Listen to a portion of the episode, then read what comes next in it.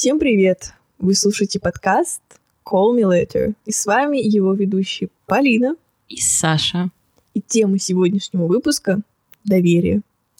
Тема непростая, очень интересная, мне кажется, для дискуссий в первую очередь, так что мы очень будем рады вашей обратной связи у нас в комментариях в Телеграм-канале или в личных сообщениях. Всегда рады вам там и принимать ваши различные рассуждения. Мы, когда готовились к этому выпуску, комбо филфака и журфака обязательно должно было дать вам какую-то, понимаете, теоретическую, интеллектуальную информацию. И мы поняли с Полиной, что вообще достаточно сложно написать какой-то структурированный план на эту тему, знаете, с какими-то прям топиками, подводками. И Полина может вам рассказать, как она прекрасно подготовилась к сегодняшнему выпуску. Да, я открыла наш сценарий в скобках план э, данного выпуска, и я просто написала одно предложение. А тема доверия для меня очень непростая. Точка. Точка. И я утром сегодня, когда так э, хотела посмотреть вскользь, какие вот комментарии, там, правки Полина внесла, я увидела это подумала, ну да, она права же по фактам, потому что как будто нечего сказать, потому что Нечего ну, написать. Нечего написать, да. Это будет э, опять подкаст-терапия в нашем как бы лучшем духе. И, наверное, сразу мы начнем с такой теоретической подводки. Да, мы не будем э, пичкать вас всякими «Что такое доверие из Википедии? Что такое доверие согласно этимологическому словарю?» Мне кажется, вы это сами можете загуглить, сами все прекрасно понимаете и знаете.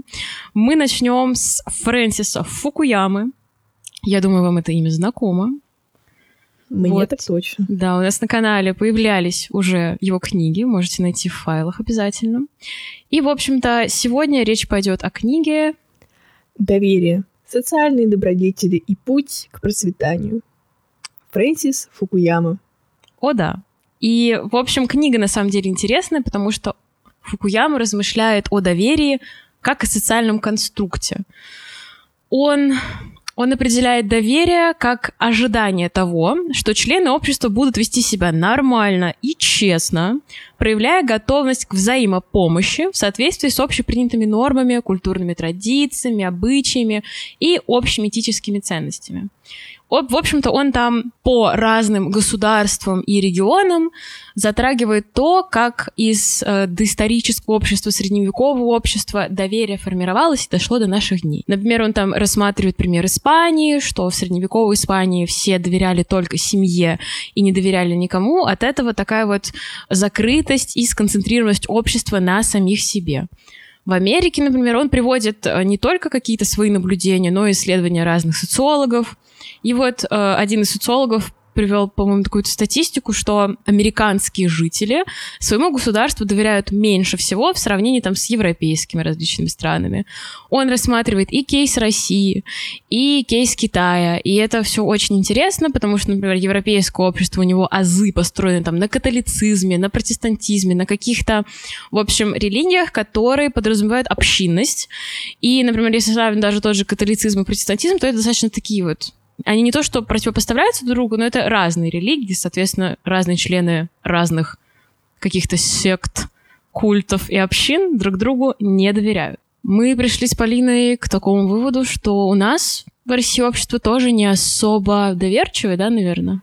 Да, и у этого есть объяснение. Россия — это не естественно северная страна. Давным-давно на Древней Руси на юге были враги, и мы отступали на север. Из-за этого мы оказались в тяжелых таких климатических условиях. Соответственно, климат влияет на что? на количество еды, которую можно было вырастить. Из-за этого у нас был, э, из-за такого климата, опять же, был что? Неравномерно загруженный год. Очень долгие суровые зимы и короткий промежуток времени, когда вот можно вырастить, посадить, во-первых, урожай и собрать его. То есть из-за этого у нас сформировался такой некий э, культурный характер mm-hmm. национальный характер, если более литературно выразиться. То есть мы способны к сверхусилию на короткий, за короткий промежуток времени. И непонятно еще, даст ли результат, наш вот это сверхусилие принесет ли какой-то результат, поэтому делаем все на авось. Так развивается русский пофигизм. Но и вот этот вот момент провала он нам не компенсирует власть. Из-за этого у нас такие отношения с институтом власти. То есть неверие в институт власти, что это как-то вообще повлияет на, нашу, на наш уровень жизни. И, и мы не верим в то, что наш труд, вот здесь важно, что наш труд вообще тоже даст какие-то плоды и результаты. Из-за этого у нас мы не, мы не живем по американской модели карьерист. Мы, мы не строим так карьеру, как они, потому что мы сами не верим в то, что наше сверхусилие какое-то может дать какие-то плоды действительно. Плюс есть еще, да, такое ощущение, что, типа, государство в любой момент тебя загасит или забьет, да. вот как было. Условно, знаешь, что я вспоминаю после твоего примера прям ярко? Это коронацию Николая II, когда на Ходынском поле давка началась, потому что он раздавал конфеты и угу. сладости, и люди просто все начали налетать, потому что, ну, барин раздает первый раз за столько лет такая модель поведения, что мы все делаем на авось, надо доверять только своей семье, своим самым близким людям, э, друзьям детства, а вокруг все чужаки, она и воспитала в нас, получается, можно сказать, с детского возраста недоверие, наоборот недоверие и пропаганда касательно западного мира, что там тоже чужаки, там все плохо. У нас mm-hmm. еще более закрытое общество. То есть у нас сначала изначально страна была закрытой, э, долго в СССРовское время железный занавес. Плюс еще внутри нашей страны нас э, заставляют не доверять друг другу, потому что писали доносы, и нужно Абсолютно. и доверять э, можно только вот своей семье. Все. Поэтому сейчас мы пожинаем плоды э, прошлого. Считаю, какая-то все-таки есть такая травма, переходящая из поколения в поколение. Вот, и для нас тема доверия очень а, такая щепетильная. Потому что когда ты приезжаешь в Европу, тебе почему все кажутся такие более теплые, особенно там в Италию, либо в Испанию, mm-hmm. и ты так удивляешься, что люди так э, подходят на улице, знакомятся друг с другом, так приятно общаются, а, потому что у нас не принято в России так. Если к тебе кто-то подойдет, это значит все, беги. Все, мошенник, цыганка сейчас да, тебя заворожит, 100 рублей украдет. Что-то тебя нужно кому-то. Нет вот этого момента социальной близости, приветствия. Ну, хотя, возможно, в Москве вот иногда моментами, ну, все равно не ну, знаю. Ну, среди молодого поколения как будто, ну, тоже 50 на 50, мне кажется. У нас все-таки модель «бей и беги» очень да. классно работает. И получается, что как вообще начать доверять миру, людям вокруг, обществу? Это получается, ты должен набить себе шишки, и качество этих шишек будет зависеть, получается, только от случая. Думаю, что да. Ты должен понимать заведомо, что провалы, они неизбежны. Рано или поздно какой-то человек тебя предаст. Обязательно не оправдает твое доверие. Но есть хорошие люди, добрые, которые тебя не подведут. Тут важно не мыслить, да, категорично, потому что как раз если человеку так вот не повезло, не сложилось, ну или вот он прям фундаментально не умеет доверять, ему там на жизненном пути 10 лет подряд попадаются одни люди, которые его предают, все его секреты рассказывают, свои обещания не выполняют, его как-то подводят, и он просто в какой-то момент закрывается, разочаровывается в доверии как в концепте, просто потому что ну, мы притягиваем, не то, что мы притягиваем себе подобных, а есть же вот в этом какая-то карма, что ты обязательно наткнешься на то, что у тебя постоянно есть, и ты из этого выбраться не сможешь, пока не сделаешь какое-то усилие, что-то где-то не прочитаешь, не пойдешь в терапию, не поменяешь там, например, свой круг общения или работу. Мне кажется, первый человек, которому ты должен, э, довер... должен доверять, это ты сам себе. То есть ты должен быть а, тем человеком, который скажет, я тебя не подведу должен положиться сам на себя. И тогда тебе будет проще относиться к каким-то моментам предательства даже, какого-то непонимания со стороны окружающих, потому что ты у себя остался. И вот это, как психологи пишут, что, например, когда вы обещаете себе что-то, там, с понедельника начну худеть, там, или там, займусь mm-hmm. здоровьем, бегом, а потом вы это не выполняете, то есть вы даже не можете сам перед собой ну, как, как бы дать отчет. Ответственность, да, какую-то не несете за себя абсолютно никакую. И хотите, чтобы кто-то э, пришел в вашу жизнь, и вы могли ему довериться. Вы, не, вы ничего не знаете про доверие, если вы подводите каждый раз себя. Вот если начать себя, то это другой момент. Ну, потому что есть же, мне кажется, у всех, да, есть такие друзья-подруги, которые из одних отношений в другие себя прям переносят и бросают в руки партнеру всю свою жизнь да. и свое тело. Вот они мне кажется, нанимают, они нанимают да. э, человека как работника, потому что они не умеют сами себя любить, и они вот э, нанимают другого человека, чтобы он выполнял эту работу. Но я вот ни за что не поверю, что э, человек, который не любит себя, способен кого-то вообще полюбить. Он не знает как. И мне кажется, из этого как раз исходит, что такие вот люди, они номинально доверяют все. Вот они расскажут всю свою внутреннюю изнанку всем, да. И при этом это же очень больно, да, когда ты что-то рассказываешь, что тебе невероятно сильно откликается, тебе нужно очень поделиться, а человек, типа, ему не важно.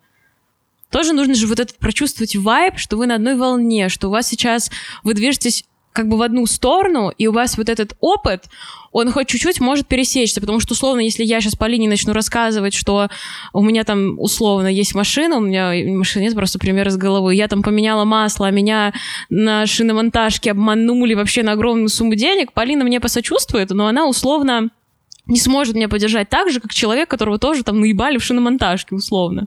Но это ну, такой да. просто бытовуха, такой пример, чтобы вы просто понимали. Поэтому, когда я там пойду со своими какими-то глубокими проблемами и травмами и захочу рассказать какому-то своему другу, которому я думаю, что доверяю, а он, например, вообще наши отношения не рас, ну, рассматривает не как дружбу, он считает, что мы приятели. И вот я ему это рассказываю, и я не получаю желаемой обратной связи, которая была в моей голове, и, ну, как бы я, получается, разуверяюсь в этом человеке, я ему начинаю уже доверять меньше, потому что он не дал мне фидбэк, или дал его мало, дал не такой, и я уже отдаляюсь. Такой хороший пример, когда ты приходишь, э, что-то рассказываешь такое важное, человек тебе не дает должного фидбэка, после этого ты ты такой, ты галочку поставил, а потом еще да, галочку. Условно, да. три страйка ты выдал, и ты закрылся. Растет, растет. Абсолютно. Растет. И мне кажется, что мы же не назовем это недоверием. Это мы не, не скажем, я тебе не доверяю, а по факту это оно и есть, что ты у тебя, ну, тебе деконструируют вот это доверие, медленно прям ломают на твоих глазах его. Ну, это критическое мышление, понимаешь? Вот, ну, не каждому человеку можно прийти и излить душу. Ребят, вы согласны, что в нашем поколении у людей с критическим мышлением и каким-то common knowledge огромные проблемы? Да просто мне иногда я такое... Реально, мне просто иногда такое рассказывают, такое говорят, что я вообще не понимаю, как люди слушают. Люди каких-то людей себе пускают в дом.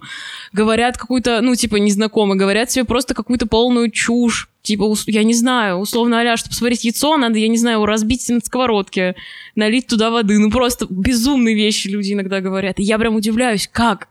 И вот такие люди, они очень открыты, доверяют миру, и это неплохо, но просто это может привести к ужасным последствиям. Возможно, все равно. Они не знают себя, и когда, наверное, ты не очень знаешь себя, все же идет какое-то от знания себя, от любви к себе, от доверия к себе. Тебе проще покинуть свое тело и вот завалить другого человека какими-то вот ненужными историями своей жизни. Вот эксперимент проведите, сядьте в поезд какой-нибудь или там в маршрутку, и вот обязательно найдется тут человек, который незнакомый. Вот он подсядет к вам и начнет вам рассказывать все, как он сходил сегодня в магазин, как у него дочка там сын, что-то с ним случилось, и потом, а в 80-х было вот это вот начнется. Как будто человеку важно выплеснуть вот эту энергию на Слушай, незнакомца абсолютно. Потому вот что момент доверия, тебе же доверяют такую достаточно личную Как раз, ты знаешь, я об этом задумалась, что получается... Вот обычно, знаешь, ну, вряд ли тебе там скажут какие-то вот ужасные вещи, да, которые тебя ужасно тревожат, какие-то твои глубокие травмы, вот в такой ситуации, да, которую Полина описала. Но это же получается, что ты либо настолько никому не доверяешь, что готов просто свою жизнь рассказать незнакомому человеку. Незнакомому проще, потому что он не осуждает вот. тебя, он про тебя ничего не знает. Либо ты, видимо, даже сам с собой не можешь поговорить, что тебе просто нужен этот травма-дампинг какой-то, да, какую-то просто информацию вывалить на рандомного человека. Потому что проговариваешь это, и тебе... Ты просто как бы с головы мусор да. выкинул и пошел. И пошел дальше, другой человек а, обосранный в какой-то ненужной информации. Главное, я вот считаю, если тебе неприятно слушать другого человека, незнакомого, который ну, просто Или даже знакомого вас вашего. в данной ситуации, вы просто... А, он не воспринимает вас как человека, он просто хочет кому-то выплеснуть, слить. Э, слить эту инфу какую-то не нужно, разгрузить свой мозг, выразить какие-то негативные эмоции. Нужно сказать, извините, мне это неинтересно. Это вот сильная аура. Этот человек только с сильной аурой может остановить этот поток говна, который льется в автобусе, и остаться еще сидеть на своем месте, сесть в окно, включить наушники и ехать дальше. Полина, вот ты говоришь про доверие к себе. Угу. Давай раскрой, расскажи какой-то чек-лист доверия к себе. Например, я доверяю себе, потому что я делаю то-то, то-то, то-то. Или вот у меня такая философия, значит, я доверяю себе. Потому что вот, знаешь, типа, надо в первую очередь доверять себе. Это вот как любить себя. Что такое любить себя? Там, я могу любить себя, но, то, но мне не нравится палец мой на правой там ноге. Это я себя не люблю или что? Вот давай также с доверием проясним. Я объясню, что значит для меня доверие. Доверие в моем случае, исключительно в моем, у каждого свои представления о доверии к себе. Но я поняла, что я себе доверяю, когда э, начала самостоятельно делать какие-то вещи, которые я себе обещала сделать давно. Например, я решила, что я буду делать подкаст. Я села, и я его сейчас записываю. Я, я оправдала свое доверие. Далее, я хотела ходить на растяжку. Я записалась и хожу. Я хотела поехать в Европу, я поехала. И ни от кого, вот в этой ситуации я, никто не может мне помешать. Я ни на кого не... Это мое решение, я ни на кого не полагалась. И мне никто был не нужен в осуществлении этих планов, там, кроме родителей, которые мне помогли финансово. Смотри, то есть у тебя еще доверие к себе, но связано с тем, что ты ответственность за себя берешь. Да. Ты знаешь, доверие не делаешь равно ответственность. вот это вот, как люди делают там, ой, да я хотел как бы с понедельника бросить курить, но что-то меня мой начальник так расстроил, что мне нужно было пачку сигарет. Вот этот перенос ответственности все время Я есть хочу отметить, такой вот что это реальные действия. Это никогда не слова какие-то. Для меня доверие — это какие-то поступки. Это когда mm-hmm. ты сказал, и ты сделал. А не когда ты сказал, потом сказал, порассуждал, подумал. Я понимаю, что для людей творческих, а нас слушают в основном это филфак, журфак и все такое. Да не нас разные люди слушают. И очень, ну, большинство, мне кажется, такие Но если вы нас слушаете, вы обязательно творческие, прекрасные, самые лучшие в мире. И все мы знаем, как легко э, уболтать кого-то, даже самого себя. Ты можешь себе наговорить тысячу оправданий, почему у тебя это не получилось, попытаться сам себя обмануть, но как бы э, потом ты себе не доверяешь, ты себя сам не уважаешь, и потом ты себя как следствие не любишь, потому что, ну, извините, ты для этого ничего не сделал. Для любви, доверия нужно что-то делать. Это никогда не само собой разумеющееся что-то. Ну, получается, у тебя доверие к себе строится точно так же, как, например, во взаимоотношениях между людьми Конечно, оно строится. Да. И как раз можем плавно вот на эту тему перейти. Я думаю, наверняка многих интересует, доверие вот именно в отношениях романтических. Не дружеских, а вот романтических. Потому что мне кажется, доверие в дружеских отношениях — это гораздо какой-то более сложный и глубокий концепт. Потому что, например, условно, там я не всем... Но есть же такое, что...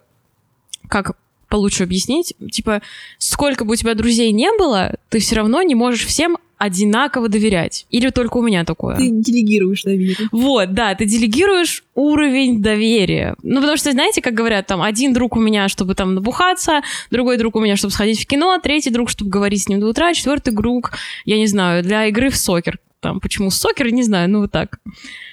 И вот у меня, например, чисто как у меня это работает, что что-то я понимаю, что я этому человеку могу доверить, а что-то не могу. И это зависит а, там, от глубины наших отношений, насколько я ощущаю тебя там своим прям самым настоящим в мире любимым бесконечным другом, и насколько ты вот какой-то мой знакомый или вот такой друг, который я пока не понимаю вообще, что ты. Mm-hmm. Вот, условно, себе там я доверяю на 100%, а всем остальным там этот процент варьируется. И у тебя так же, или ты вообще по-другому как-то вот именно в дружеских отношениях это доверие распределяешь? Нет, точно так же. Ну вот. Даже нечего добавить. Ну, потому что это ну вот, значит, очевидные вещи. По нам двум таким прекрасным можно сделать вывод, что, скорее всего, у вас так же. А вот в отношениях романтических... Мне, даже энергетического ресурса не хватает. Ну, Конечно. энергетически. Ну, просто мне психологически и эмоционально сложно а, там иметь очень много друзей и со всеми на равном уровне общаться Ой, и это вообще невыносимо. тысячу раз. Поэтому, наверное, я никогда не дружила компаниями. Никогда, вот я... У меня никогда не было в компании, где 15 человек, и все пишут в чате. И что 15 там человек — это too much. Ну что, это уже целый стадион. Даже 5 человек. Даже для меня 3 — это уже вас толпа. А в романтических отношениях мне кажется, что по-другому это все работает, потому что тут ты доверяешь не только что-то как-то духовное. Ты видишь людей голыми, понимаешь? Ну это, слушай, вот тут, кстати, сейчас мы про это отдельно добавим, но мне кажется, в романтических отношениях как? Ты доверяешь не только духовное, да, свое что-то, свои переживания, все, ты доверяешь свое тело, ты доверяешь какие-то там свои, я не знаю, бытовые штучки.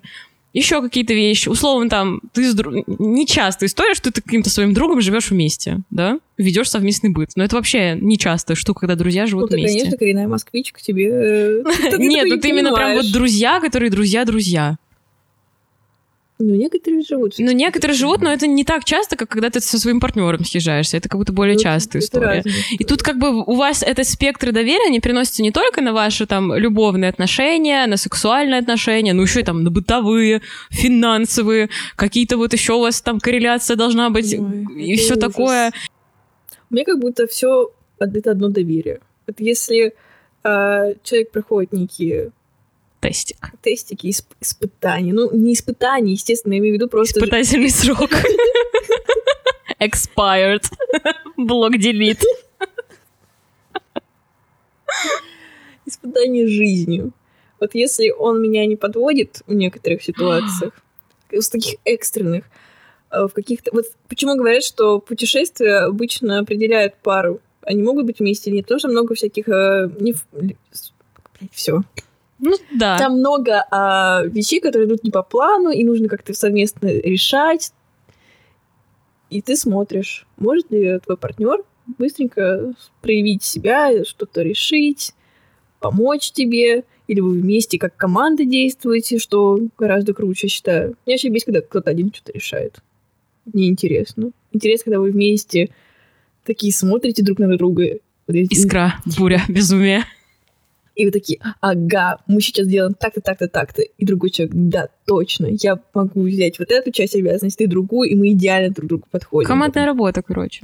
Отношения — это командная работа. Не, ну это А ты сто процентов. э, своему как бы партнеру доверять, чтобы была командная работа, должен быть такой. Ну вот главный это вопрос. Ты доверять ты должен, ты как будто доверяешь. А как вот начать доверять? Например, одно дело, знаешь, когда, например, это твои первые отношения, и, скорее всего, ну, тут зависит от человека. Либо он там слепо доверяет таким наивным доверием вообще во всем своему партнеру, потому что ну, ты же мой партнер.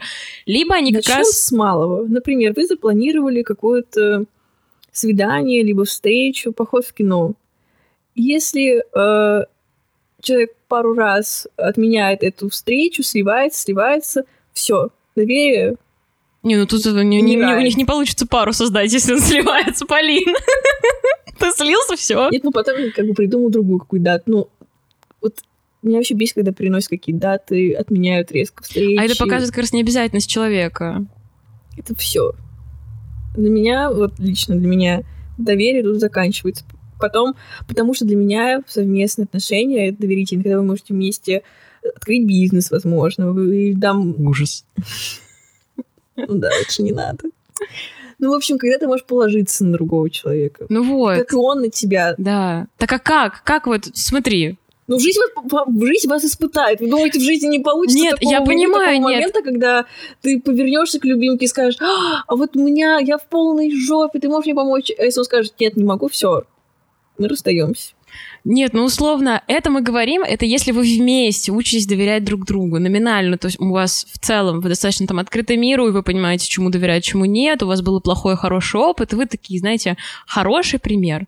И вы вместе научились доверять другу, вы там что-то рассказали, тут поняли, тут посмотрели, как человек взаимодействует, понял, вот тут я на него положусь, тут там, если я работу потеряю, он меня финансово вывезет и так далее. А вот что делать, условно, если человек такой раненый, ему там, понимаешь, его обманывали, изменяли, вертели как угодно, и у него просто базовое недоверие ко всему, не только к миру, не только к партнеру, но вообще к жизни. Добей его. Дай ему умереть. Предай его, брось и унизь. Зачем ты его подбираешь? Нет, ну как в такой ситуации, понимаешь, как бы заново научиться доверять? Я понимаю, что вы мне сейчас скажете, а, иди в терапию. Эта терапия уже всех заебала. Хватит всех подряд отправлять к психологу. Не все хотят решать свои проблемы, и это круто. Блин, то есть мой способ... он- Не, ну твой способ ты просто отвязаться хочешь, да? Поэтому не совсем. Ну, я имею в виду, что, может, есть... Своим хорошим отношением.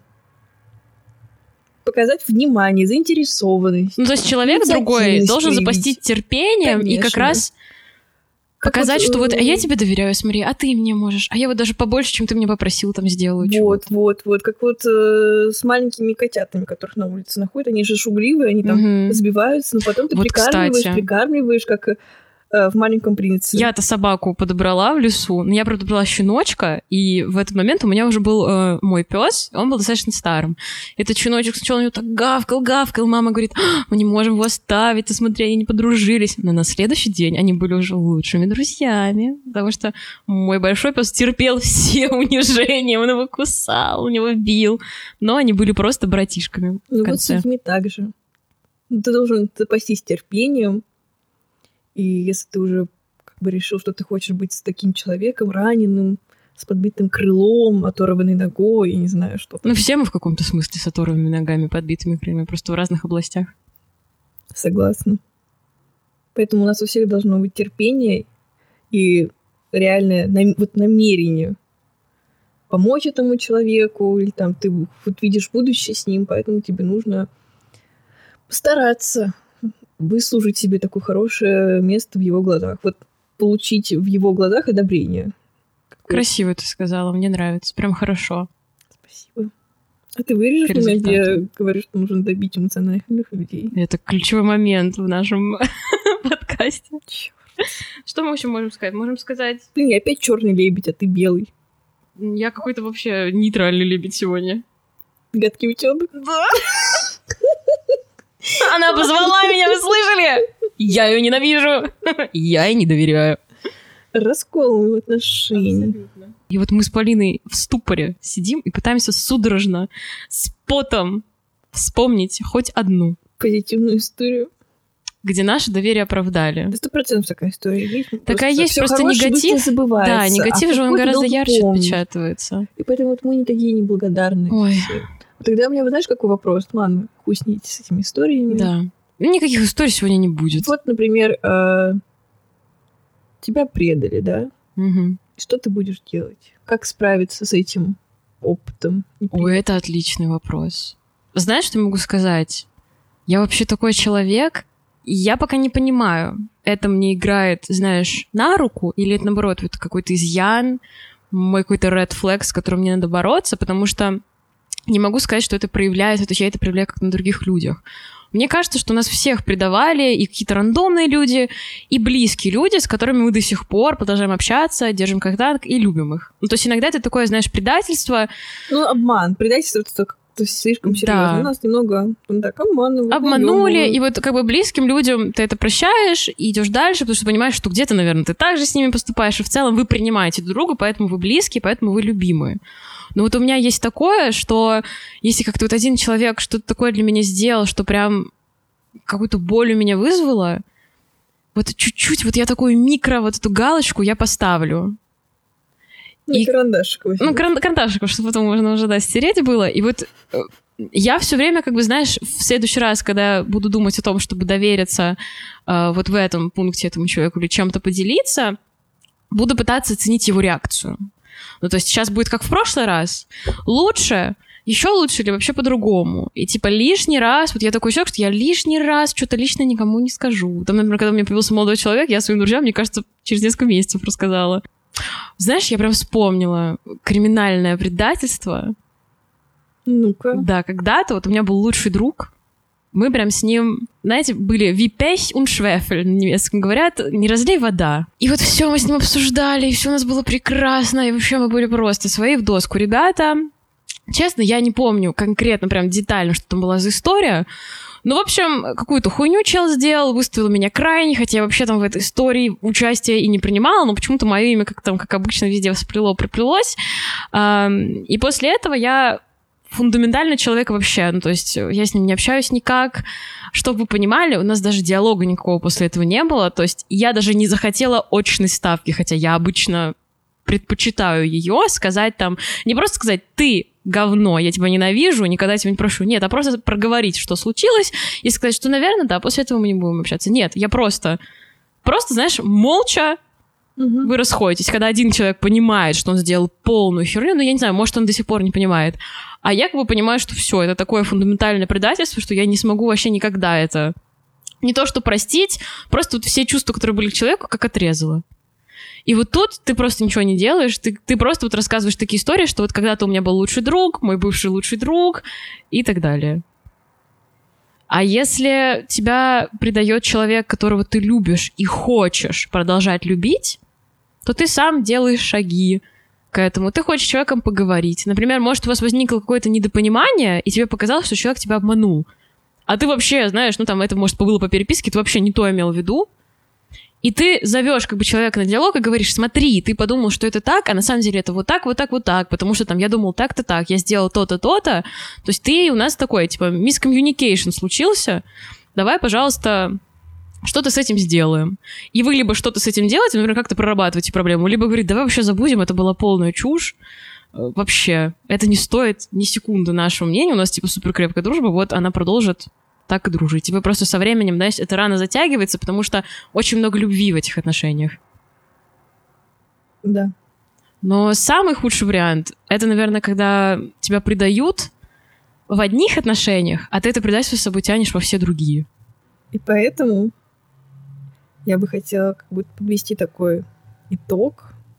Мне понравилась э, цитата из подкаста «Виток», и там было, была такая фраза «Я с ней уже живу несколько дней». Вот знаешь, я живу с этой фразой. Я Поделись обязательно. Прощение делает человека похожим на Бога. И я думаю, что чтобы не нести вот эту вот тяжелую какую-то обиду и не нести в этот мир э, и ко всем не относиться плохо после какого-то неудачного опыта, нужно уметь прощать. Нужно уметь отпускать и прощать человека.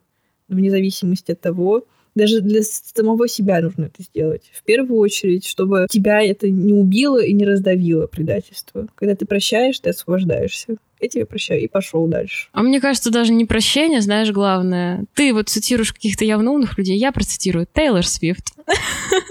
Как она э, в каком-то я видео смотрела, что она говорит, даже не обязательно прощать, главное просто это пережить. Ты можешь вообще не прощать человека, просто ты это переживаешь, и у тебя больше к этому никаких чувств нет. То есть тебя эта ситуация вообще не трогает. Ты не чувствуешь ни обиду, ни злость, ни горечь, ни радость. Просто ничего. У меня такое сейчас. В общем, да. Какая тема, такой подкаст. Такой, ну, знаете, сложный, витиеватый, но полезный. Надеюсь, мы смогли подтолкнуть вас на какие-то размышления. Или вы с нами не согласны где-то, или согласны. Нам будет приятно, если вы напишите нам в Телеграме или поставить звездочки на Apple подкасте. Вообще мы на всех возможных площадках существуем. Зайдите на все площадки, зарегистрируйтесь, поставьте нам там лайки, звездочки, что там еще можно поставить. За наш, так сказать, интеллектуальный труд. И за здоровье. И увидимся. Нет, не мы не увидимся. А может, мы и увидимся, знаете. Но услышимся точно. Очень скоро. Пока. Пока. Всегда.